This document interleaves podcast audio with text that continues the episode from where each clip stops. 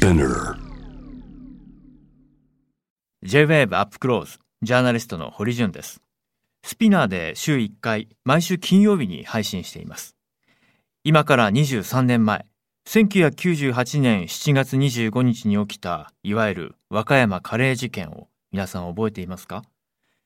和歌山県和歌山市園部地区で行われた夏祭りで住民に振る舞われるために作られたカレーに毒物が混入され67人が急性ヒ素中毒に陥り4人が死亡した事件です。あの事件の被疑者として逮捕され2009年最高裁で死刑が確定したのは逮捕当時37歳だった林真澄死刑囚です。彼女は現在59歳になっていますが先月最高裁に対して高裁の決定を不服として行っていた特別抗告を取り下げ和歌山地裁に対して行った再審請求は受理されたことが明らかになりました。特別抗告を取り下げ再審請求にかけた思いとは何なのか。もしも再審が認められた場合何を争点としていくのか。今回は事件当時11歳小学5年生だった長男で2019年「もう逃げない」という本をビジネス社から出版されている林浩二さんにお話を伺います。林さんよろしくお願いしますあ、よろしくお願いします。あの林さんのさまざまな形で、まあ、メディアを通じてそしてまあ SNS なども使い発信を続けていらっしゃいますが、はい。23年前小学校5年生で現在34歳、なぜ今やはりこうしたインタビューを、まあ、受けてくださったのか改めてその思いから聞かせていただけますか？はい。えっ、と、まあ、事件から23年経つんですけれども、えー家族としては、えー今の状況っていうのに、えー全然納得ができていなくて、で、これまでは取材の対応っていうのは父が、え対応をしていたんですけれども、まあ、えー認知力の低下だったり、まあ、あの、記憶力が曖昧になってきたり、えーしていくのをね、あの、うん横で見てきた中で、で、ちょっとこう、バトンタッチっていうか、えー形で、えー僕が、えー最近は、えーメディアの方々の対応っていうのをさせていただいてます。うんあの事件に関してはさまざ、まなあーことが指摘されていて、まあはい私自身すべてが解明されたとはやはりこう思えないんですよね。はい。でこれはある意味今回の事件はそのマスメディアの責任というのも多く問われるんだと思うんですね。はい伝え方や取材の手法えそして、まあ、世間に対してのレッテル張り、まあ、はい。そうしたことも含めて真相を究明したいのかそれともセンセーショナルな何か話題を手にしたかったのかというメディアの在り方そのものも問われる事件だと思うんですが改めて、えー今、まあ、せ大人になられてそのメディアというものに関して小学校5年生で見つめたあの風景を思い起こしていかがでしょうか、えー小学生の頃は、不謹慎ですけど、その、あんな風な夏休みを過ごしたことがなかったので、もうある種お祭り騒ぎのような状態だったんですよね。うんで、メディアの方々も、その、坊主をお菓子あげるからとかって、こう、すごく優しくしてくれたのを覚えてきて、で、なんていうかこう、だんだんだんだんお母さんが怪しいっていう風な記事がどんどん進んでいくにつれて、どんどん険悪なメディア側と両親での間で険悪なムードが漂い始めて、で、もう100人体制でずっと家の周りを取り囲むっていう、もうある種プライバシーがずっとこう見張られているような状態っていうのは、まあ、うん、今振り返るとすごいうん。異常な風景、光景だったなとは思いますね。うん。その時の心に刻まれたものというのはこう今にも何か影響をもたらしたりはしますか？そうですね、やっぱりメディアの、まあ、1対1で話をすると、すごく理解してもらえて、親身になってくれる方も多くいらっしゃるのは、あのね、経験としてあるんですけれども、やはりこう、お大勢でこうマスメディアとして押し寄せた時の怖さっていうのは、うん、本当に一般人では太刀打ちできない怖さがありますね。うんそうですよねはい。まあ、例えば月刊作るの篠田編集長のようにずっとこはいう対話を重ねながらその、、はいわゆるこうマスコミが伝える論調とは違う本当の声を伝えようということで丁寧に丁寧に取材をして発信するような、メディア人もいればもう、あの事件はもう忘れてしまったんじゃないかというような、まあ、そういう取材をしていたにもかかわらずもうその後の真相究明解明には関心がなくなってしまうようなメディアがあったりとか。はい。まあ本当に様々ですよね。そうですね。うん。で、ね、あのーちょっとこう、先月、まあ、うちのお長女うん。が、えーね、あのーちょっとこう、うんトラブルになったっていうふうな、えーことがあったんですけれども、うん。もうその時も当時を彷彿、ね、させるような数のメディアの方が、もうアポイントなしで家の前まで押し寄せていて、うん。うん、98年を思い出すような、あのメディアの方々が押し寄せる状況になりましたね。うん。そうですよね。家族の思いであったりとか、そうしたことを、まあ人の生き死にに関わることは、まあ本当は非常にこう、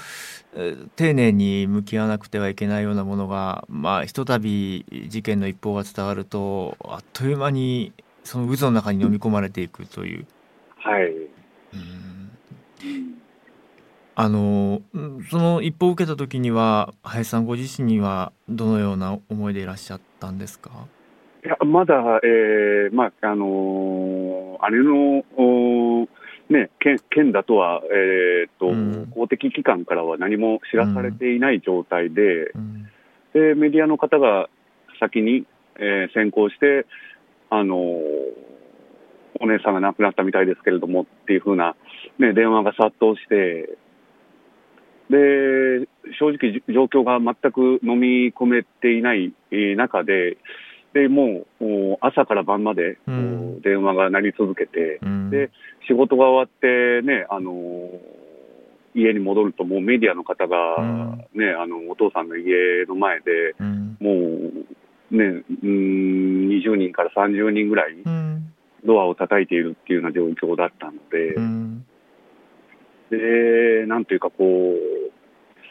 まずびっくりして混乱している状況の中で、次々に、えーなんで亡くなったんですかとか、うん。ど、どんなお姉さんだったんですかとか、うん。まだ何も確認が取れてない状況で、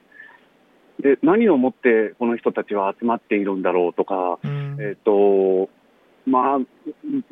全く信憑性のないもの、情報で、ここまでの人数は集まらないだろうとかって、こう、うん、うん思ったりもして、うん。どこからの情報でこういうふうに、あの、集まっているんだろうっていうふうな印象は受けましたね。そうですよね。僕もあの、一報が流れてからの様子というのは実は林さんのツイッターをずっと見ていましてはいはい。いや確かな情報じゃないでしょと。で、はい。そうしたことで一生懸命こう発信されていらっしゃる様子を見て、はい。結局その警察当局からのこうリークを受けて、はいそれをこうご家族などにこう当てに行くマスコミの姿勢取材手法っていうのははい。全くこう今も昔も変わらないんだよなということはやはり感じましたよね。そうですね。うんで、まあ、噂ですけど、覚醒剤やってたとかって本当ですか？とかって、こう、マイクを向けられるんですけど、うんまあ、正直な話、こう、もう10年以上、うん。あの、姉とは、あの、まあ、ね、連絡を取っていないっていう状況で、うん。何もわからない状況で、噂の段階で、うん。すごいメディアの方が押し寄せたので、すごい、当時を彷彿とさせるような怖さがありましたね。うん。あのまあ、僕もいろんなこうケースでお話伺うときに例えばはいその事件の関係者として名前が挙がった当事者だけではなくてそはい。のご家族の皆さんにまでメディアやその社会の目が向けられてえその家族たちの人権そのものに関して全くこう正当にこう扱われないような社会風潮っていうのは一体どうすればいいんだろうかということをこう日々こう考えるんですがはい。まさにそうしたこう当事者に立たれてはい。ここまで過ごされてきた林さんだからこそまずやはりこう伝えたいと思われることは何でしょうか？うん、まあ、うんなんていうか、こう、何らかの今後、うん、ネットニュースだとか週刊誌の記事、うん、ね、書いたら書いたでほったらかしっていうんじゃなくて、うん。ね、あの、憶測やデマをか書いたことに対して、それが間違いだと分かったときには、な何らかの罰則みたいな規制が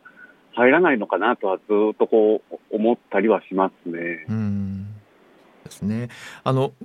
林さん書かれた「もう逃げない」はい。えー冒頭からまああの胸が締め付けられるような書き出しでした。本当だったら運動会だったあの日あの、お母様が林さんにかけられたその後の言葉はい。うん、元気にしてるのかと本当だったら運動会だったのになとで林さんも本当だったらかけっこをして今頃記録を出してなんていう時に、児童相談所の方で本当にこう周囲の、まあ、同世代の子どもたちからの偏見の目にもさらされてというそうしたまあ前半のお話から始まりますけれどもはい。やはりその林さんの人生の中で特にやはりその影響がその後大きかったなと思われた出来事はどんなことがありましたか？えーやっぱりこの、うん、人生の中で、うん、一番大きな影響、うん、やっぱり真面目に働いて、ね、あの恋愛して、で、まあ、いわゆる一般的な幸せをつかもうとしたときに、うん。まあ、ね、あの、まあ、まあ、いわゆる結婚の道とか自分の人生を作っていこうってしたときに、うんあの、そこでやっぱりこう、事件がまた、あー出てきてしまって、うん、それがうまくいかなかったっていうのが、これまでの中で一番辛いえー出来事でしたね。うんそうしたあのまあ社会からある意味いろんな形でまあその評価されることに対してやはりその悲しいこと辛いことっていうのをあえてこう自分から打ち出すようなことも逆にそんな風には見られたくないっていう思いも強かったと。そうですね。うん。で、まあ、取材を受け始めてからは、うん。ね、ああの、加害者家族の、まあ、えー不幸な部分ばかりがテーマにとなって、本当は再審請求の話題だったり、うんね、あの弁護団の主張だったりっていうのを、まあ、メディアの方に取り上げてうん。いただきたいなと思っていたんですけれども、まあ、聞いてくることは、やっぱりどんな差別を受けたかとか、うん。どんなふうにいじめられましたかっていう、そこにしかこう、ライトは当たらないっていうようなことが続いていて、うん。で、それだったら、こう、自分のお言葉で、あの、本として、うん。あの、出そうっていうことで、まあ、あの、さらけ出して書かせていただいたっていう形ですね。今回はまさにその再審請求のことについて、えーはい具体的にどのような経緯なのか、そしてはい今後何を求めていくのか、何が争点になるのかということを、あの、林さんの立場からお話しいただければなと思います。あよろしくお願いします。はい。先日、えー最新の取り下げの、えーニュース、えー以前特別広告をしていたニュースを取り下げて、えー新たにこう新しい弁護士の方で申し立てをおしたっていうニュースが流れたと思うんですけれども、はい。はい。で、あの取り下げは、僕実は昨日おお母さんに面会してきてるんですよね。そうですか、まさに。で、なぜあれを取り下げたんだっていうふうにあの質問したら、あのーややはりこの長女の、うん。あのー件が、うん。すごく精神的に、えー負担になってるみたいで、うん。で、なんていうかこう、混乱状態にあったと。で、週刊誌を中で見てるみたいなんですよね。うん。で、まあ自分の言っていないことまで書かれていると、うん。ですごく精神的に負担になって、取り下げるつもりはなかったんだけれども、あの看守さんにええそういう、えー書類を渡したのかどうかでさえこう記憶にないっていうふうな状況だったんですよね。うん。で、えーまあ、時間が経って落ち着いてきて、えー弁護士さんと相談の上で、無効に、えーできるかどうかっていう、新たな陳陳述書を今あの、作成中っていうことは話してましたね。あそうですかお母様、まあそりゃそうですよね当たり前に考えてまあ、子供ね、3人が亡くなっているっていう状況だったので、で、やっうんぱり本人としては、こう、一番ね、可愛がっていた長女でもあったので、うん。で、しきりに守ってあげられなかったと、うんあの、まあ、ひどく落ち込んでましたね。そうですかはい。お姉様もお母様に対してはいろいろな思いを抱いてらっしゃったでしょうね。そうですね。うんまああ、僕だけじゃなくて、やっぱりうん兄弟、他の兄弟も、ね、あのー事件の影響っていうものを受けながら、まあ、あの生活してたことは間違いないんで、うんうん。で、その中で、ね、あの、起きた、まあ、家庭の中でのトラブルううにはなるんですけれども、まあ、もう、なんていうか、こう、ネット記事なんか見ますと、こう、うん。まるで、えー、カレー事件の犯人だと、犯人視されたから、えー死を選んだんじゃないかとか、うん。もう、まあ、あのーほぼ憶測の状態で、えー記事が作成されていたりして、うん。うん、まだ警察からは、ね、な何のお発表も今はないっていう状況なのでう、ん。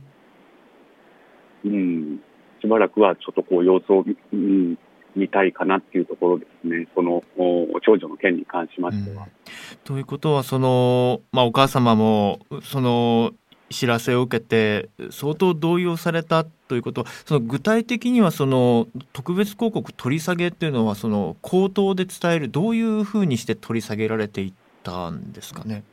えっ、と、えー、なんていうかこう、さ最新を二重に出すっていうのが、あまり、えー前例がないようなことだったみたいで、うん。で、取り下げないといけないのかとか、そういう中で、なんていうかこう、長女の件で動揺している中での判断だって書類に、えーなんかサインをしたかししてないかの記憶が曖昧だっていうふうには話してました。ね。うん。あの改めてですがあの林さんが書かれた「もう逃げない」の中にも、はい。母に対して100%無実との確証はないと書かれています。で一方でやはりその事件の真相は、えー明らかになったとは言えないとも僕自身も感じています。い。ろんな思いがおそらく林さんの中にも交錯されていると思うのですが、は具体的にはどのような葛藤が、えー、おありなのでしょうか？まず、やっぱりこう、動機の解明がされていないっていうのが、家族としては、うん、なんでやったの？っていうところが全然わからない状態で、うん。まあ、あの死刑の執行を待たされているっていう状況なんですようね。ん。で、少なくても、うん、なんていうか明確な証拠だったり、動機っていうものを、ね、しあの知った上で、こう、ね、あの家族としては、ね、あの、死刑っていうものをう受け入れたいっていう気持ちと、うん。で、当時からずっとこう、絶対にやっていないってこう言い続けてる母親、うん。うん、がいて、で、自分の目で、こう、当時の記憶と状況と判決文をこう照らし合わせてみたときに、うん。あのーまあ、すごく乖離があったと言いますか、あの判決文の中では、すごく凶悪犯に、えー映る母親と、僕が10年うんほど一緒に暮らした母親っていうのが、まあ、もう、まるで別人のような、うんうん乖離があると言いますか。で、僕たちがこう、家族としては信じたいっていう気持ちで、えー発言な、うーん、をね、してしたところで、ね、やっぱり、うんなんていうかこう、それは家族の意見でしかないっていうふうな捉えられ方もしてしまう、ところもありまして、うん。で、今後、まあ、あの、司法の判断で、例えば新しい物証が出てきたとか、うん。うん、まあ本人からあ供述があ出始めたとかってなった、えー時のことも、あの、考えて、まあ100%っていうような書き方は、あうんしてはいないっていうような状況ですね。そうですよね。あの本にも書かれていらっしゃいましたけれども、お母様がね事件当時お姉様と一緒にいたというそういう証言を、はい、まあ、林さんの方でされても、まあ、逆に家族だからかばっているのではという観点からかそうしたものは証拠として採用されなかったりとか、はい、小学校5年生の林さんの思いの中に何かこう計算して証言をするという余裕はなかったのではと私も思うんですけれども、はい、家族だから聞き入れられない。でも自分は見ていたのにというこの思いというのはもうずっと抱えたままなんじゃないかなと思って。そうですね。それを証言したところでこうなんで嘘つくんだっていうふうな取り調べが続いて。でもう最後にはもううなずくしかないような状況だったんですよね、その供述を取られている時。に。うん実際にあの、まあ、最近ではあの田中光さんが、えー、はい、書かれた本の中で読譜、はい、えー、まさに、ね、林真澄死刑囚動機なし自白なし物証なしとえー、帯にも大きく書かれているあの本です、はい、まあ、機会があればぜひ皆さんも手に取ってみてください、まあ、そこにも書かれてましたけれども基本的に被害者の、まあ、皆さんから、えー、検出されたはずの血液や吐砂物からあった生産カリは一体どこに行ってしまったのか。そもそもまあ林夫妻は生産カリは持っていなかったなどまだ事件を裏付けるだけのまあ、物証というのが本来ない中で進められていった裁判なのではないかという指摘ですよね。このあたりはいかがですか、はい、そうですね、まあ、今回の新しいあの生田弁護士さんは、えー、この、えー、そもそも生産仮は、えー、どうなったのかっていうところを、えー、争点としていて、えー、死因がもし、えー、生産仮だった場合、えーまあ、あの母親は犯人ではないではないかっていうような、まあ、論調なんですよね。うん、うん、で僕たちも今までこの生産仮っていう部分は、ね、あのー、次第に消えていってしまっていて、うん、あれそもそもここはどうだったんだろうっていうふうに何回も考えたことがあったんですけれども、うん、まあ、これまでの弁護団は、起訴があった前提での、あのー出来事として、えー、再審を申し立てていたっていうような状況ですね。うんそうですよね。実際は当初はこの生産管理ということで、はい、事件の名前呼び方でさえあの、はい、そうであったものがいつの間にか変わっていく。この点に関して、はい、その林さんのに対して取材を続けてきたその他のメディアの方ではいろいろ継続して根掘り葉掘り取材をしているような方々もいましたか？ここの生産カリからヒ素へ変わるところを重点的に取材されている方は、うん、今のところはいないです、ね、うん、そういう意味で言っても、今回の再審請求の中で、こうした事実が一体どのように、まあ、争点化されていくのかというのは注目ですよね。はい、あとその京都大学の河合淳教授による鑑定結果で自宅から見つかったプラ容器に残っていたヒ素と、はい、そもそもカレーから検出されたヒ素が異なるものだったという鑑定結果も、はい、えー、記されています。これに関してはいかがでしょうか？えーとまあ、カレーにあったものと、えー、自宅から出てきたもの、まあ、そもそも自宅から、えー、出てきたものも誰も林家は見たことがなくて、うん、で指紋も誰のものもついていないっていうような状況で、うん、で純度が、ね、全然違うっていうことで、あの河合先生はあの鑑定結果として、えー、当時鑑定された方と、まあ、あの民事裁判で、えー、戦っている今最中というところですね。あのこの間さまざまなその他の事件での再審請求や、まあ、結果、は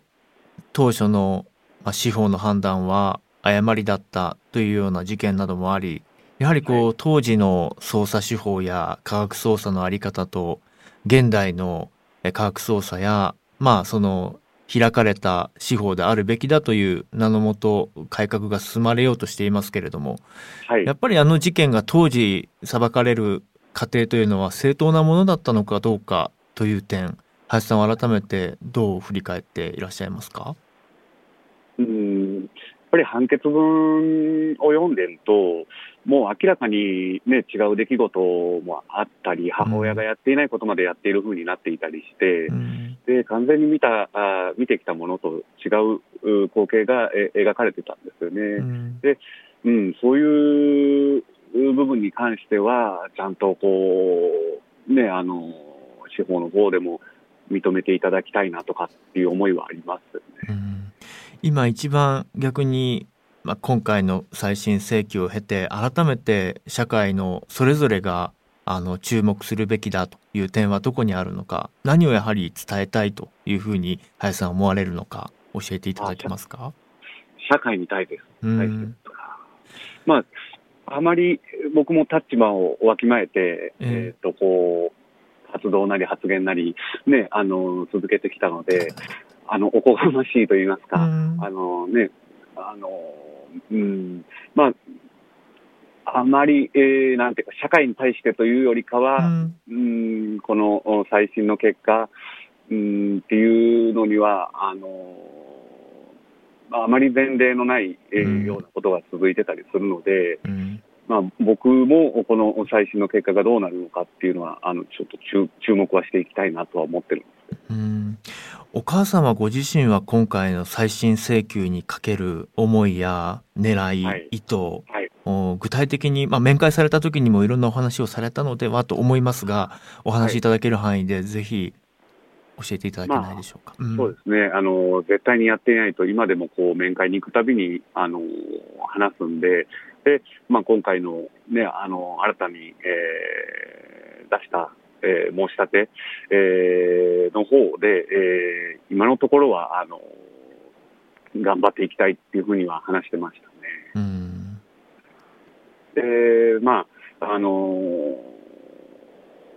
母さんうん側の、えまあ、黙秘をしているので、うんお母さん側からの反論っていうのはもう、その、あまり裁判上では出てないんですよね。なるほど。だだから、いまあ、今になって言い出したとかって、こう、見られ方もしてしまうう部分はあるんですけれども、うん。うん、でで黙秘したあことでね、そうなってし,、うん、しまうのは、ちょっとこうどうなのかなとかも思ったりはするんですけども、うん。まあ、今でもこう必死にあの再審開始に向けてあの意気込んではいますね。うん。はい、ただ、まあ昨日はちょっとこう落ち込んではいましたけど、うん。落ち込んでいる様子というのはその言葉が少ないうなだれている涙が出る、ね。まあいろんな状況があるかと思いますがどんな様子でいらっしゃったんでしょうか？まあ、守ってあげれなかった自分が、あーまあ、こういう状態にあることで、な何もお協力することもできないしっていう、このもどかしさだったり、そういうものをこう涙ながらにこう、うんね、顔も青青ざめてましたね。あそうですか。はいうんあのコロナで裁判が延期が続いたりとか、まあ、そしてはいまあ、あのまあ焦りもいろいろ終わりだったのかなというのも考えられますが実際にはそうしたことについてお話というのはあったんでしょそううか。ですね、うんまああのまあ、オリンピックが、え